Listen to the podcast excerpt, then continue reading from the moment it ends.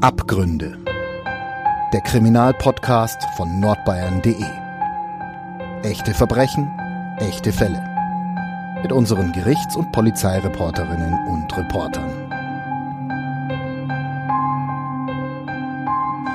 Hallo und herzlich willkommen zu einer neuen Folge Abgründe, dem True Crime Podcast von nordbayern.de. Ich begrüße heute meine Kollegin Ulrike Löw und für alle, die uns heute zum ersten Mal zuhören, mein Name ist Lena Wölki und ich spreche mit Ulrike Löw. Sie ist Gerichtsreporterin für die Nürnberger Nachrichten, die Nürnberger Zeitung und nordbayern.de. Hallo liebe Lena, ich stelle natürlich auch dich gerne vor. Du bist als Redakteurin zuständig für die gesamte Metropolregion Nürnberg und moderierst unseren Podcast Abgründe.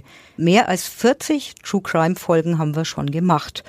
Und, liebe Hörerinnen und Hörer, in dieser Folge gibt's jetzt nicht nur unsere Stimmen zu hören, sondern heute haben wir gleich mehrere Gäste. Wir sprechen mit Friedrich Weidner, Justizsprecher am Oberlandesgericht Nürnberg. Und wir sprechen mit Philipp Schulz-Merkel, Rechtsanwalt und Strafverteidiger.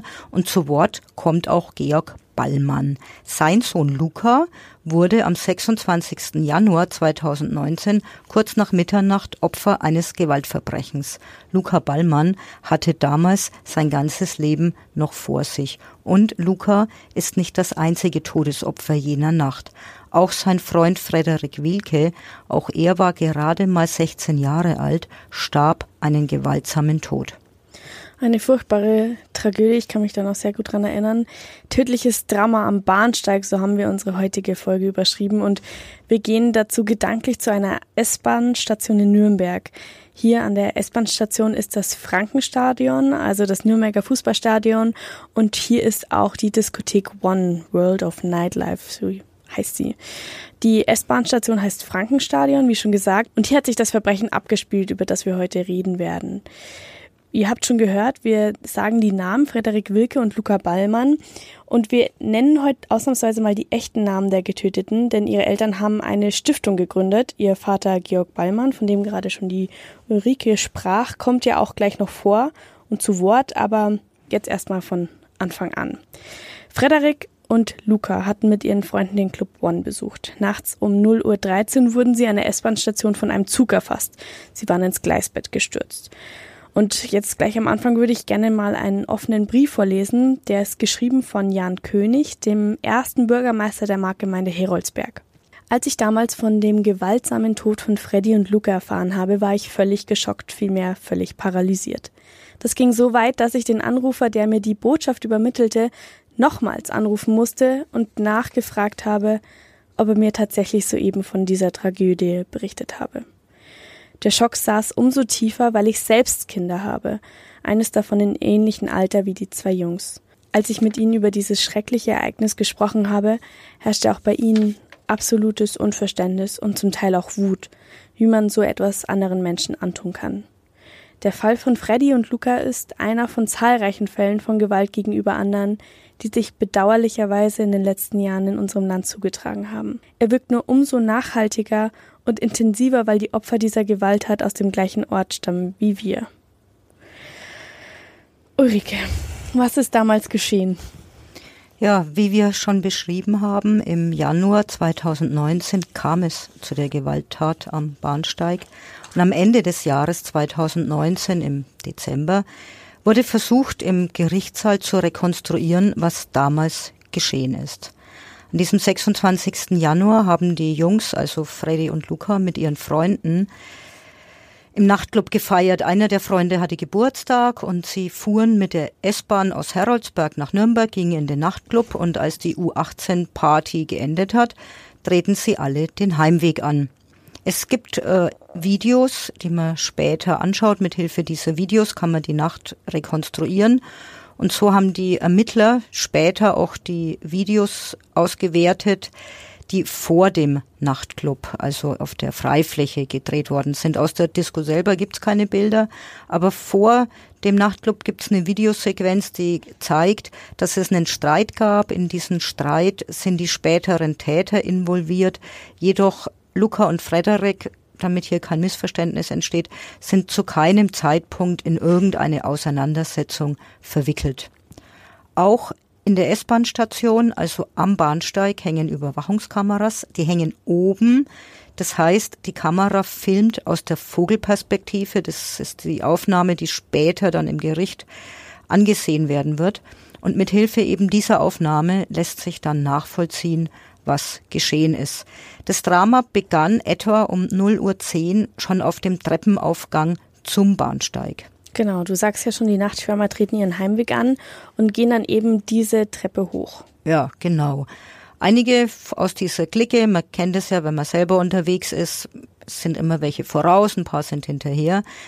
In dieser Nacht stehen einige schon auf dem Bahnsteig oben und sehen nach den anderen, also beugen sich übers Geländer hinab und schauen, wie einige der anderen die Treppen noch hinaufsteigen zum Bahnsteig.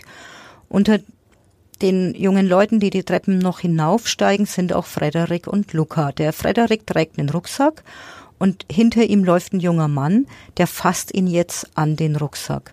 Und dieser Griff an den Rucksack, das ist eine Szene, die den Beginn des Dramas markiert.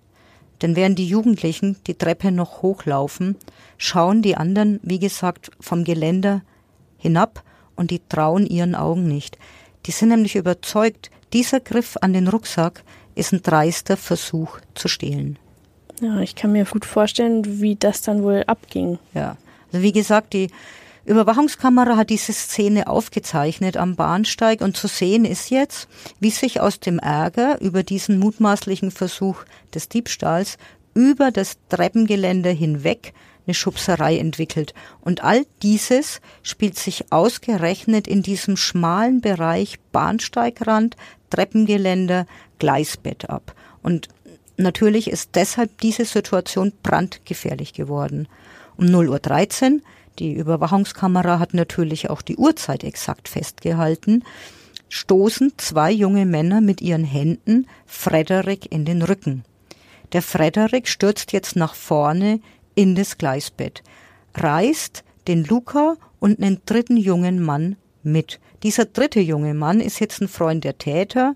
Der kann sich in letzter Sekunde retten aus den Gleisen, herausspringen und Frederik und Luca wurden von dem Zug erfasst. Dieser Personenzug, es gab übrigens keine Lautsprecherdurchsage, kein Warnsignal, nichts, ist außerplanmäßig durch den S-Bahnhof gefahren.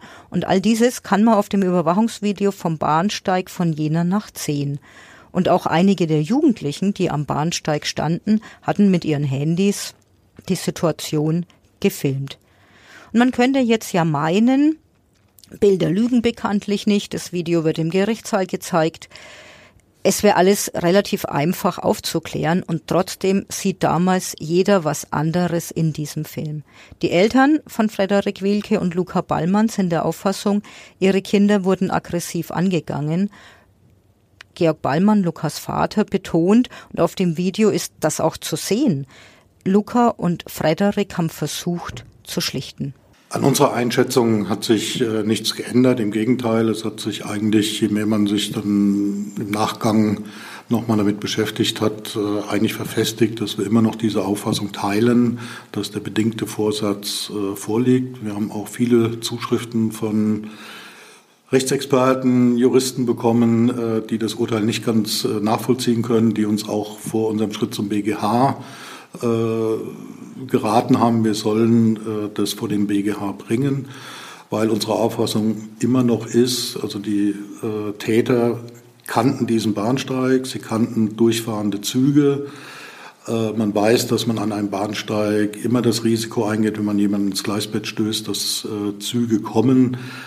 Ähm, das ist im Grunde genommen vergleichbar mit dem Steinewerfer von der Brücke. Wenn ich einen Stein von der Brücke werfe, muss ich nicht unbedingt das Auto, das Auto sehen.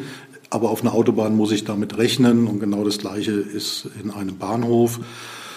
Äh, wir haben es jetzt akzeptiert, aber unsere Rechtsauffassung ist immer noch die gleiche, zumal es vergleichbare Fälle mittlerweile in Deutschland gab, wo ähnlich entschieden wurde, wo aber nicht die Nebenklage, sondern die Staatsanwaltschaft äh, in Revision gegangen ist, weil sie gesagt hat, das kann nicht sein, der bedingte Vorsatz liegt hier vor.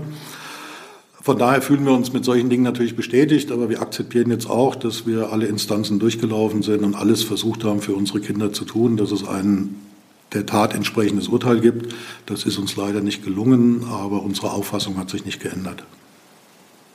Luca und Freddy haben eben auch für mehr gestanden. Sie haben sich, äh, das soll jetzt nicht zu hochtrabend klingen, aber auch äh, in die Gesellschaft mit eingebracht. Sie haben Luca hat eine Jugendmannschaft schon trainiert, Freddy hat sich sozial engagiert, sie haben ein Bauwagenprojekt gehabt, wo halt Jugendliche integriert wurden. Und von daher war es einfach uns auch wichtig, dass wir mit der Stiftung ähm, auch das Leben der beiden äh, würdigen. Und ich denke, die Zielsetzung entspricht auch äh, sehr genau äh, ja, äh, dem Leben von Freddy und Luca. Wie der Georg Ballmann schon sagt, erste Auffassung, Frederik wurde geschubst, die anderen werden mitgerissen. Wer jemanden in ein Gleisbett stößt, nimmt den Tod desjenigen damit in Kauf. Und diese rechtliche Würdigung ist von Anfang an ein Problem. Die Staatsanwaltschaft hat nämlich Anklage damals wegen Körperverletzung mit Todesfolge erhoben. Es ist eine Einordnung, wie wir eben, wie gesagt, gerade von Georg Ballmann gehört haben, die bei den Eltern auf Kritik gestoßen ist. Ihr Gedanke ist, dass jeder, der einen anderen in ein Gleisbett stößt, doch dessen möglichen Tod auch billigend in Kauf nimmt. Die Jugendkammer hat die beiden Angeklagten dann tatsächlich später wegen Körperverletzung mit Todesfolge schuldig gesprochen. Also kein Totschlag. Der eine der beiden Angeklagten wurde damals zu einer Jugendstrafe von dreieinhalb Jahren verurteilt, der andere zu einer Jugendstrafe von drei Jahren und drei Monaten. Die Verteidigung wollte damals, und dieser Würdigung hat sich dann die Jugendkammer, also die Richter auch angeschlossen, nicht von einem Stoß in das Gleisbett sprechen wollen, sondern eher von gedankenlosen Schubsen, von einem Sturz infolge der Rangelei. Die Verteidigung hat damals auch betont, dass auch die angeklagten Jugendlichen, beide waren zum Zeitpunkt der Verurteilung gerade mal 18 Jahre alt geworden, furchtbar gelitten haben. Ja, die rechtliche Einordnung damals von der Jugendkammer war Körperverletzung mit Todesfolge. Man kann natürlich auch sagen, wenn man an Bahngleisen rumschubst, dann nimmt man den, Co den Tod von jemandem mit in Kauf. Das lernt man ja schon als kleines Kind. Am Bahnsteig darf man hier niemanden schubsen. Aber genau das ist es hier. Es ist hier nur bestraft worden, oder es ist hier bestraft worden dafür, dass hier eben geschubst worden ist, dass man hier durch Schubsen, klar, jemand sich am Körper verletzt, dass jemand in das Gleis stoßen möchte, aber natürlich nicht, dass die Jugendlichen und damit mein Mandant hier auch jemanden durch das Schubsen töten wollte, sondern dass man das eben hier, dass das eine Folge war von diesen Schubsen. Sowas kann eben an Gleisen ähm, passieren. Und das war natürlich dann auch für meinen Mandanten sehr schwer. Das wollte er nie. Er wollte nie, dass hier jemand umkommt. Er wollte nie, dass hier Gleichaltrige irgendwie hier sowas erfahren. Es war für ihn auch sehr schwer. Also wir hatten damals am ersten Verhandlungstag, das war sein Geburtstag, da ist mein Angeklagter 18 geworden. Jetzt erinnern wir uns mal alle an unseren 18. Geburtstag zurückerinnern. Wie haben wir den gefeiert? Den hat mein Mandant in der Zelle unten gefeiert. In der Zelle, wo er dann danach wusste, jetzt muss er in einen Prozess, in einen Gerichtssaal, wo zig Kamerateams sind und wo er hier tatsächlich in aller Öffentlichkeit ein Verfahren auf sich nehmen muss, wo er natürlich schwerste Schuld auf sich geladen hat. Diese Schuld, die hat ihn begleitet, die hat ihn schon beim ersten Tag, wo ich ihn in der Haft besucht habe, hat er mir erzählt, wie er darunter gelitten hat, was hier eben passiert ist und wie unendlich ihm das Ganze leid tut. Es gab keine Möglichkeit, wie mein Mandant das hätte jemals wieder gut machen können. Klar, er hätte Gelder anbieten können, er hat auch Schmerzensgeld bezahlt, aber damit konnte er es nicht gut machen. Das Wichtige, und das war das Wichtigste für meinen Mandanten im gesamten Prozess, war immer klar zu machen, er wollte nicht, dass hier jemand umkommt. So ganz verstehe ich es jetzt trotzdem noch nicht. Wir haben zig Videos aus der Disco und sogar das Video vom Bahnsteig an der S-Bahn. Wie geht das, dass jeder auf einem Video dann trotzdem etwas anderes sieht? So ein Video ist in einem Gerichtsprozess natürlich immer was sehr Hilfreiches, weil dann hat man etwas, wo man sich festhalten kann und sagen, so ist es gewesen und nicht, wir haben Zeugenberichte und jeder Zeuge berichtet was anderes. Aber auch so ein Video muss man mit Bedacht anschauen. Und da habe ich auch für gekämpft in dem Prozess. Ich habe einmal klar gemacht, so ein Video wird aus verschiedenen Perspektiven aufgenommen. Wir kennen die Überwachungskameras, die hängen alle über Bahnsteigen und filmen alles von oben. Von der Vogelperspektive kann man natürlich was ganz anderes beobachten. Deswegen hängen Überwachungskameras ja auch oben, als wenn man unten im Gedränge ist. Und jetzt, wenn man sich mal vorstellt, vor Corona, wie man da auf den Bahnsteigen volle Bahngleise hatte, wo es laut war nach einer Partynacht, alle wollen nach Hause, wie voll es da ist. Und aus der Perspektive von unten schaut etwas ganz anders aus, als wenn man sich es von oben anschaut. Das war das eine. Und das zweite, wofür wir hier in der Verteidigung gekämpft haben, war darzulegen, dass man eben auch sagt, man kann es im Nachgang natürlich mit Bedacht und in voller Ruhe am Schreibtisch immer wieder anschauen, das Video. Und bei jedem Anschauen von einem Video fällt einem was Neues auf. Man kennt es ja, wenn man einen Film anschaut, man hat den Film schon das dritte Mal angeschaut, es fällt einem immer wieder was Neues auf. Und genauso ist es auch hier gewesen. Wir haben das in Zeitlupe anschauen können. Wir konnten uns auf einzelne Personen konzentrieren. Man konnte Personen ausgrauen und nur die eine Person anschauen. Und dann kann man natürlich immer was anderes sehen. Man muss hier aber auf den Täter abstellen. Was hat er gesehen? Also man muss versuchen, die Personen herunterzunehmen und zu sagen, jetzt schaut man aus dem Blick der Täter, was haben die sehen können, was haben die wahrnehmen können. Und dann war das natürlich anders zu beurteilen und das hat das Gericht dann ja auch richtigerweise gemacht und das beurteilt, dass es eine Körperverletzung war und nicht ein gezieltes Stoßen, wo man einen herannahenden Zug hat schon wahrgenommen. Wenn wir jetzt nur auf die rechtliche Einordnung blicken, also Totschlag oder Körperverletzung mit Todesfolge, dann könnten wir jetzt ganz leicht im Irrtum aufsitzen, dass Körperverletzung mit Todesfolge, das klingt ja auch nicht so heftig wie Totschlag eine milde juristische Wertung ist. Es ist aber nicht so. Der Strafrahmen von Körperverletzung mit Todesfolge reicht von drei Jahren bis zu zehn Jahren. Und die Höchststrafe für Totschlag liegt im Jugendrecht auch bei zehn Jahren. Also der Tatbestand Körperverletzung mit Todesfolge, will ich damit sagen, ist schon ein heftiges Delikt. Aber all dies diese rechtlichen Würdigungen wurden damals überhaupt nicht öffentlich erörtert. Ich selber habe zwar mit den Eltern der getöteten Jugendlichen und mit allen Beteiligten des Strafprozesses gesprochen, aber im Gerichtssaal durfte ich damals auch nicht sitzen. Denn schließlich ging es ja um eine Anklage in einer Jugendsache. Also als Gerichtsreporterin, darüber haben wir hier ja schon sehr häufig gesprochen und sehr viel gesprochen, sitze ich meist stundenlang in Sitzungssälen und dann höre ich zu, wie Zeuge um Zeuge befragt wird und krieg mit, wie die sich die Klinke nur so in die Hand geben. Aber in diesem Verfahren wurde eben aus Gründen des Jugendschutzes nicht öffentlich verhandelt. Ich habe damals jeden Tag mit dem Friedrich Weidner über den jeweiligen Sitzungstag gesprochen. Friedrich Weidner ist Justizpressesprecher und er saß eben an jedem Verhandlungstag im Saal. Es ist im Gesetz geregelt, dass Jugendverfahren nicht öffentlich sind. Das heißt, Taten, die Jugendliche begangen haben, es kommt auf die Zeit an, in der sie diese Taten begangen haben, nicht auf den Zeitpunkt der Verhandlung, werden nicht öffentlich verhandelt. Der Gesetzgeber hat es relativ streng geregelt. Es gibt Ausnahmen, man kann einzelne Personen zulassen, beispielsweise Journalistinnen, Journalisten oder auch Justizpressesprecher. Grundsätzlich wird es aber sehr streng gehandhabt, hat auch etwas einfach mit dem Schutz der Jugendlichen zu tun. Man sagt teilweise schon aus der Europäischen Menschenrechtskonvention ergäbe sich eben eine Pflicht, dass solche Verfahren nicht öffentlich seien. Diese Regelung führt manchmal zu Merkwürdigkeiten. Es gab mal einen Fall beim Landgericht in Aschaffenburg, war das, glaube ich, wo man einen Täter wegen Mordes erst sehr, sehr spät festgenommen hat. Das heißt, es war damit schon ein Erwachsener, ein älterer Herr. Der hatte aber als Jugendlicher eine schwere Straftat begangen, die noch nicht verjährt war. Dann wurde das nach Jugendrecht verhandelt, weil es eben auf den Tatzeitpunkt ankommt. Das wirkt dann natürlich etwas abstrus, aber man kann eben von dieser gesetzlichen Regelung nicht weg. Und deswegen war dieses Verfahren damals nicht öffentlich, obwohl der Angeklagte bereits ein erwachsener Mann war. Unser Gerechtigkeitsgefühl ist zerbrechlich. Und dieses Verbrechen hat in ganz Deutschland für Aufregung gesorgt. Die Tat und der Tod von Luca und Frederik waren natürlich ein Schock, das kann man gar nicht anders nennen.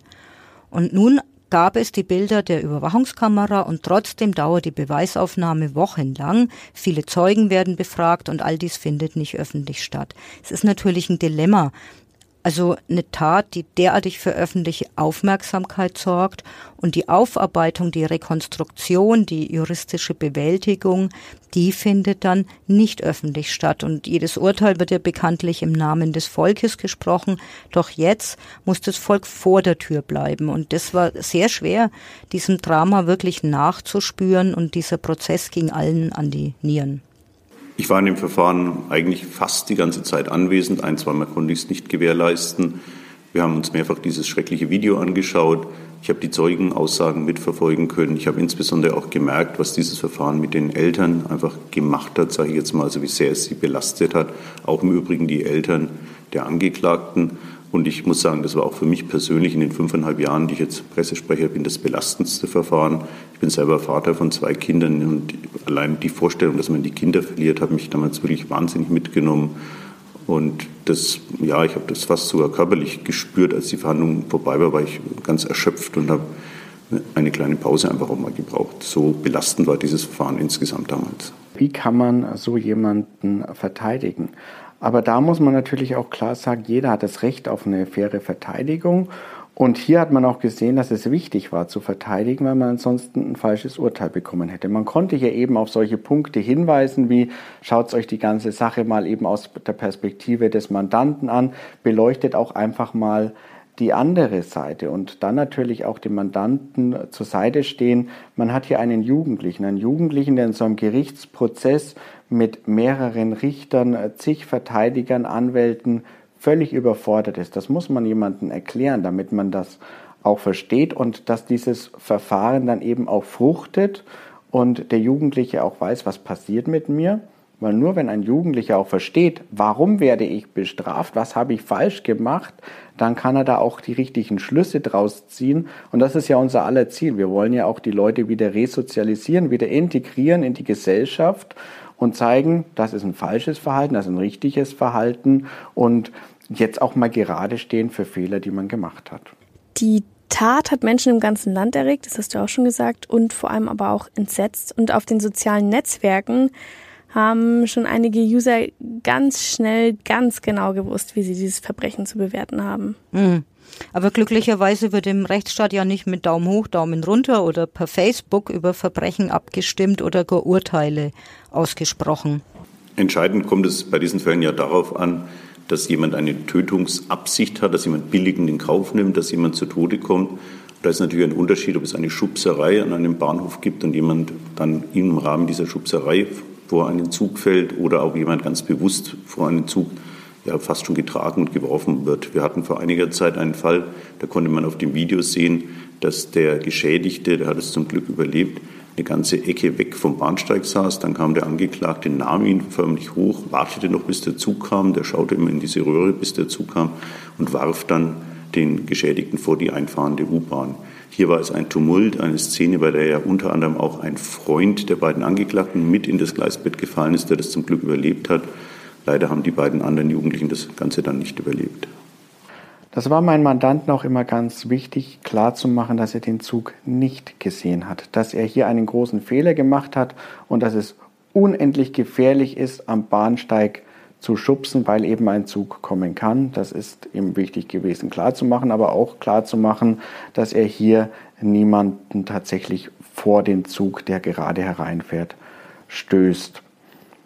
Im Jugendstrafrecht ist es natürlich dann auch so, was ist das Ziel des Jugendstrafverfahrens. Und im Jugendstrafverfahren geht es um den Erziehungsgedanken und gerade klarzumachen, wie kann man solchen Fehlern entgegenwirken, wie kann man Erziehungsdefizite aufgreifen, wie kann man die Erziehungsdefizite hier beheben und natürlich, wenn so eine Schwere der Schuld, wie sie hier festgestellt worden ist, besteht, wie kann der Jugendliche seine Schuld auch ansatzweise abarbeiten und absitzen. Natürlich wird es so eine Schuld, die man in so einem Verfahren hat, nie absitzen können. Da gibt es auch keine Strafe, weil kein keine Strafe der Welt würde hier die Getöteten wieder zurückbringen. Aber man muss auch die Täter anschauen und muss überlegen, wie kann man jetzt hier, und das ist der Gedanke des Jugendstrafrechts, eben entgegenwirken und wie kann man auf die Jugendlichen einwirken. Und dafür war hier diese Freiheitsstrafe ausgeurteilt worden.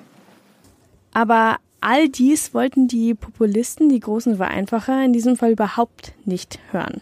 Nein. Und grundsätzlich verstehe ich es natürlich, dass man sich ein Urteil mit Signalwirkung wünscht. Schließlich gibt uns unser Staat ein ganz fundamentales Versprechen.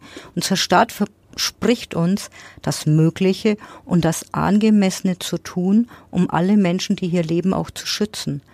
Und wenn es nicht gelingt, das Heft des Handelns in die Hand zu nehmen und Taten zu sühnen. Aber in Wirklichkeit sind hier sehr viele dunkle Flecken zurückgeblieben. Einer der Freunde von Frederik und Luca, deshalb war die Freundesklicke an dem Abend ja überhaupt im Club, hat an diesem Abend seinen Geburtstag gefeiert. Die Erinnerung, das muss man sich mal vorstellen, die wird sein ganzes Leben lang seinen Geburtstag begleiten. Ein weiterer Freund hat an dem Ausflug dieser Freundesklicke aus Heroldsberg an dem Abend gar nicht teilgenommen, der ist zu Hause geblieben. Was geht wohl in ihm vor? Und alles fing schon grauenvoll an. Ich erinnere nochmal weiter zurück. In den Tagen nach dem Unglück haben Journalisten und TV-Teams die Marktgemeinde Heroldsberg regelrecht belagert. Ohne Pietät zu zeigen, wurde gefilmt und fotografiert. Die Eltern mussten eine Beerdigung für tausend Menschen organisieren. Und ich will an dieser Stelle mal sagen, unser Verlag hat die Entscheidung getroffen, keinen Reporter nach Heroldsberg zu schicken. Ja, du hast völlig recht. Die Eltern haben ihre Söhne verloren. Und jetzt müssen sie um deren Würde kämpfen. Heroldsberg wurde von den Medien belagert. Dazwischen mussten die Eltern die Beerdigung, tausend Menschen sind gekommen, organisieren. Und im Internet haben sie damals erlebt, wie Extremisten das Verbrechen an ihren Söhnen missbraucht haben. Und damit meine ich jetzt nicht irgendwelche unreflektierten Hasskommentare auf Facebook, sondern damit denke ich an den Webblog PI News Politically Incorrect. Das bayerische Innenministerium ist sogar auf dieses PI News aufmerksam geworden und hat bereits 2013 festgestellt, dass hier ganz pauschal Angst vor Muslimen geschürt wird und dies verfassungsfeindlich sei. Ich lese mal vor, was da damals veröffentlicht wurde. Am vergangenen Wochenende ging es wie ein Lauffeuer durch die sozialen Netzwerke des Internets. In der Nürnberger S-Bahn-Station Frankenstadion sind in der Nacht von Freitag auf Samstag drei junge Franken aufs Gleis gestoßen worden. Zwei von ihnen wurden von einem heranrasenden Zug überrollt und getötet. Jeder Bürger mit gesundem Menschenverstand fragte sich sogleich, welche kulturspezifische Identität die beiden Täter wohl haben. Die verseuchte Mainstream-Presse log von Deutschen, um einen Migrationshintergrund zu verschleiern und faselte von Unfall und Tragödie. Ja, die knallharte Realität. Die Mörder oder zumindest Totschläger waren ein Türke und ein Grieche, die lediglich in Deutschland geboren sind. Wir wollen wissen, woher die Verbrecher stammen, die unser Land immer unsicherer machen. Denn es sind oft Moslems und das ist kein Wunder, wenn man die ideologischen Gesetzmäßigkeiten ihrer Religion kennt. Ein Türke und ein Grieche werden nicht automatisch zu Deutschen, nur weil sie hier geboren sind. Genauso wie eine Kuh auch nicht zum Pferd wird, wenn sie in ihrem Pferdestall zur Welt kommt. Die beiden Opfer, Luca und Frederik, sind zwei echte Deutsche, die in ihrem Heimatort Heroldsberg, elf Kilometer nordöstlich von Nürnberg, äußerst beliebt waren. Die beiden Gymnasiasten waren im Nürnberger Club Nightlife und wollten gegen Mitternacht nach Hause fahren. An der Bahnstation gerieten sie mit den Türken und dem Griechen in Streit. Laut Polizei soll es ein nichtiger Anlass gewesen sein, der zur hochaggressiven Reaktion der Täter führte. Bio-Deutsche reagieren im Normalfall nicht so. Es ist vielmehr die explosive Mentalität von Orientalen, verzerrenderweise auch auf Südländer genannt, die durch den islamischen Hass auf alle Andersgläubigen noch verstärkt wird, was zu solchen Gewaltexzessen führt. Da wird auch Nürnberg immer bunter. Die Familien von Luca und Frederik sind darüber beim besten Willen nicht begeistert. Auch nicht die Bürger des nahegelegenen Heroldsberg. Nur komplett linksgestörte Vollidioten freuen sich über die Muhammedanisierung unseres Landes.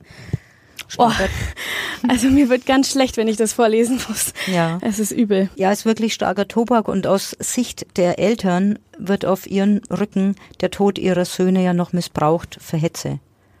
Und ich habe den Vater von Frederik Wielke und auch den Herrn Ballmann, Vater von Luca, im Juli 2019 kennengelernt. Damals lag die Tat noch kein halbes Jahr zurück und die Familien hatten den Strafprozess noch vor sich und schon damals, also von Anfang an, haben sie sich von jeder pauschalen Hetze dissoziiert.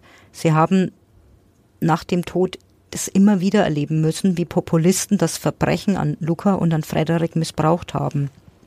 Und sie haben immer wieder erklärt, dass der Migrationshintergrund der Täter sicher nicht die Erklärung für die Tat ist. Und falsch an dem Artikel ist ja schon allein, dass Luca und Frederik mit den äh, äh, späteren Tätern in Streit gerieten. Das stimmt ja nicht. Das nachweislich zeigt das Video ja, sie haben geschlichtet. Und alles in allem, die Väter haben erklärt, der Migrationshintergrund der Täter ist sicher nicht die Erklärung für die Tat. Und ihre festen Überzeugungen haben mich von Anfang an zutiefst berührt.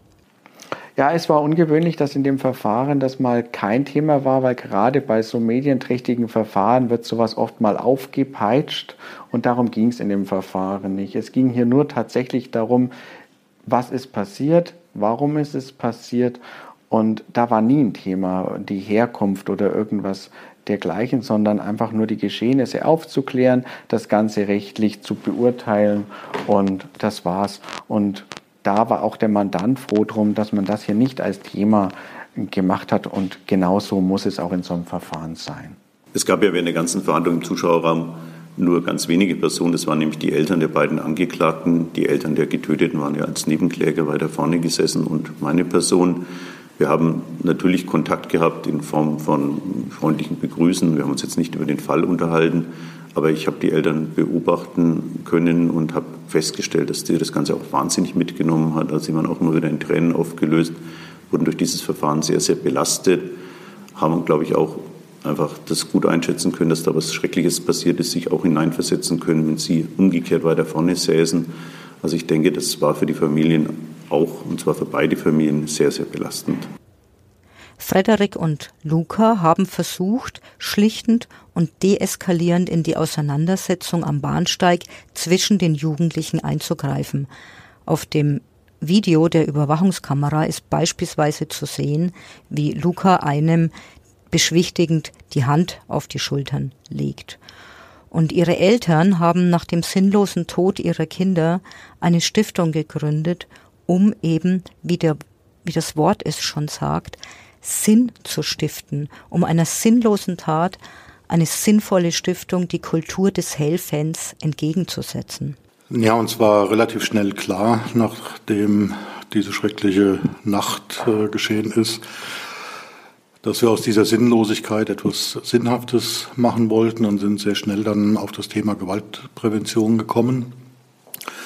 Am Anfang waren wir natürlich, äh, war das alles für uns Neuland und wir waren auch ähm, erstmal so ein bisschen in der Orientierungsphase, haben verschiedene Projekte, Streitschlichter, Mobbingprogramme, andere Dinge unterstützt und sind dann sehr schnell auf, ähm, zu der Überzeugung gekommen, dass wir Dinge machen möchten, die nachhaltig sind, die wir auch ähm, mitverfolgen können und die auch natürlich für die Menschen, die uns unterstützen, nachvollziehbar sind und sind dann, als wir uns mit ähm, Themen wie Gewaltbereitschaft etc. beschäftigt haben, äh, dahin gekommen, dass wir gesagt haben, wir müssen sehr früh in der Jugend ansetzen. Und da gibt es eben äh, das Programm Faustlos, was schon in Kindergärten und Grundschulen ansetzt, wo eben Kinder ähm, Wege und Mittel ähm, beigebracht bekommen, wie geht man mit Wut, Ärger, Aggression, die ja in jedem von uns sind, die man auch nicht verbieten kann. Wie geht man damit um?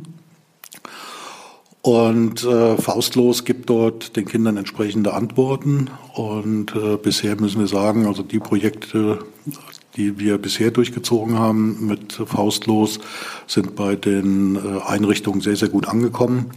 Und wir haben häufig die Rückmeldung bekommen, dass sie jetzt endlich äh, ein Instrument haben mit den Verhaltensauffälligkeiten bei Kindern, die eben auch zunehmen, vernünftig umgehen zu können und sie halt auch auf den richtigen Weg zu bringen. Es gibt auch prominente Fürsprecher und wer nun spenden will, kann das auch tun. Die Kontonummer veröffentlichen wir in den Show Notes. Ja, wir sind selber, muss ich ganz offen sagen, überrascht, ähm, auf welche Resonanz wir, auf welche positive Resonanz wir gestoßen sind. Ähm, in der Stiftung konnten wir schon in diesen knapp zwei Jahren über 150.000 Euro an Spendengeldern generieren. Wir haben einen Förderverein gegründet, wo wir mittlerweile 400 Mitglieder haben. Das heißt, äh, wir haben auch eine sehr breite Unterstützung in der Gesellschaft, in der Politik, bei Institutionen. Wir konnten dieses Jahr auch einige Preise gewinnen. Wir sind sehr froh und auch darf man sagen, ein wenig stolz, dass wir den Bürgerpreis 2021 vom Bayerischen Landtag äh, gewinnen konnten.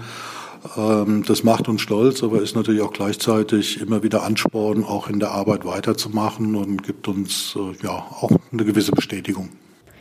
Die Stiftung will Initiativen und Maßnahmen unterstützen, um friedvolles Miteinander zu fördern und kann hoffentlich dazu beitragen, solche Taten in Zukunft zu verhindern. Ja, und deshalb sprechen wir auch darüber, denn wenn wir über Prävention sprechen, dann sprechen wir immer auch darüber, dass wir uns wünschen, dass derartige Straftaten schon im Vorfeld verhindert werden. Und in diesem Zusammenhang müssen wir noch etwas erwähnen, nämlich die Richter stellten damals in der Urteilsbegründung auch fest, dass die beiden Täter den herannahenden Zug nicht wahrgenommen hatten. Sie nahmen den Tod von Frederik und Luca auch nicht billigend in Kauf. Und deshalb ist es bei dem Vorwurf der Körperverletzung mit Todesfolge geblieben. Doch in der Urteilsbegründung hagelte es durchaus Kritik, nämlich an der Deutschen Bahn, die nämlich auch nach dem Verbrechen keine Maßnahmen ergriffen hatte, um vor einem durchfahrenden Zug zu warnen. Erst heute kann man an dem Bahnsteig mehrere Warnschilder finden. Mich hat damals die Aussage des Lokführers sehr beeindruckt. Man hat gemerkt, wie sehr ihn das mitgenommen hat. Er war wohl mit einer Geschwindigkeit von etwas über 80 Stundenkilometer durch diesen Bahnhof durchgefahren. Tatsächlich erlaubt wären sogar 120 gewesen. Er hatte mehrere Warnsignale abgegeben, also man konnte dem Mann wirklich gar nichts vorwerfen. Trotzdem war er schuld daran, in Anführungszeichen mal gesetzt, dass zwei ganz junge Menschen gestorben waren. Und man hat gemerkt, das hat ihn persönlich sehr, sehr mitgenommen. Es hat sich im Laufe der Verhandlungen dann herausgestellt, dass es keine weiteren Sicherheitsmaßnahmen an diesem Bahnhof gab, zum Beispiel keine Absperrungen oder auch keine Durchsagen oder auch Hinweise auf den jeweiligen Anzeigetafeln, dass da Züge auch durchfahren. Die Jugendlichen haben ja auf einen Zug gewartet, standen ganz eng am Bahnsteig. Man hat auch an der Stelle, an der das passiert ist, gesehen, dass zwischen dem Treppengelände und dem Bahnsteig sehr wenig Platz war. Es gibt wohl bei besonderen Anlässen, beispielsweise Fußballspielen, spezielle Absperrungen, spezielle Maßnahmen. Die gab es da nicht, obwohl es auch ein hohes Aufkommen an Menschen an diesem Abend war. Und insgesamt hat sich die Kammer hier auch sehr ja, über die schlechten Maßnahmen der Bahn hier ausgelassen und gesagt, das war einfach unzureichend, wie dieser Bahnhof an diesem Abend abgesichert war. Man hat sich auch der Frage stellen müssen oder der Frage unterwerfen müssen, warum ist der Zug denn direkt am Bahnsteig vorbeigefahren? Es gibt da nämlich ganz, ganz viele Gleise. Man sah auch teilweise auf dem Video, dass weiter hinten auch Züge vorbeifahren konnten. Also, dass dieser Zug hier so schnell und so nah am Bahnsteig durchfahren konnte, obwohl so viele Menschen da waren, das hat einfach für Unverständnis gesorgt.